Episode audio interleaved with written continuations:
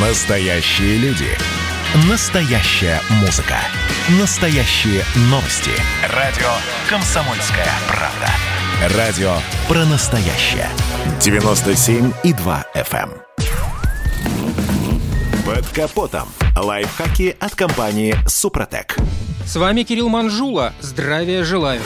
Скажу честно, этим продуктом автохимии я никогда не пользовался. Хотя многие знакомые уверяют, если не лениться и пользоваться антидождем регулярно, то эффект действительно заметен. Итак, антидождь – это жидкий состав, который наносится на стекло. Основная его цель – борьба с влагой и грязью. Обычная стеклянная пластина легко смачивается водой, поэтому капли влаги прилипают к лобовухе. Антидождь создает на поверхности пленку из несмачиваемых полимеров. В итоге стекло становится гидрофобным, то есть водоотталкивающим. На скорости 60 км в час и более эффект настолько хорош, что при дожде средней интенсивности не требуется включать дворники. Конечно, в городском цикле езды эффект не столь заметен. Все средства для стекол, представленные на российском рынке, делятся на три большие группы – бюджетные, средней ценовой категории и премиальные. Дешевые препараты, как правило, быстро стираются и вообще закономерность – чем дороже, тем качественнее – заметно. Но есть и исключения. Некоторые российские производители недорогих составов по качеству вполне попадают во вторую группу. Упаковка состава может быть самой разной. Флаконы с распылителем или без него, пропитанные средством салфетки, тубы или аппликаторы с губкой. При долгой эксплуатации флаконы и тубы прямоугольного и квадратного сечения удобнее, они не катаются по багажнику. Аппликаторы с губкой рассчитаны на однократное применение. Обязательное условие при нанесении состава – тщательная очистка обрабатываемой поверхности. Следует вымыть, обезжирить и высушить не только автостекла, но и уплотнители. Если во время нанесения антидождя нечаянно занести на обрабатываемую поверхность грязь, придется полностью смывать средства и начинать всю операцию заново. Автомобиль следует поставить в защищенное от попадания прямых солнечных лучей место. На чистое и высушенное стекло антидождь наносится, как правило, в два слоя с промежуточной сушкой. Завершающий этап – полировка поверхности до полной прозрачности. Если нарушить технологию,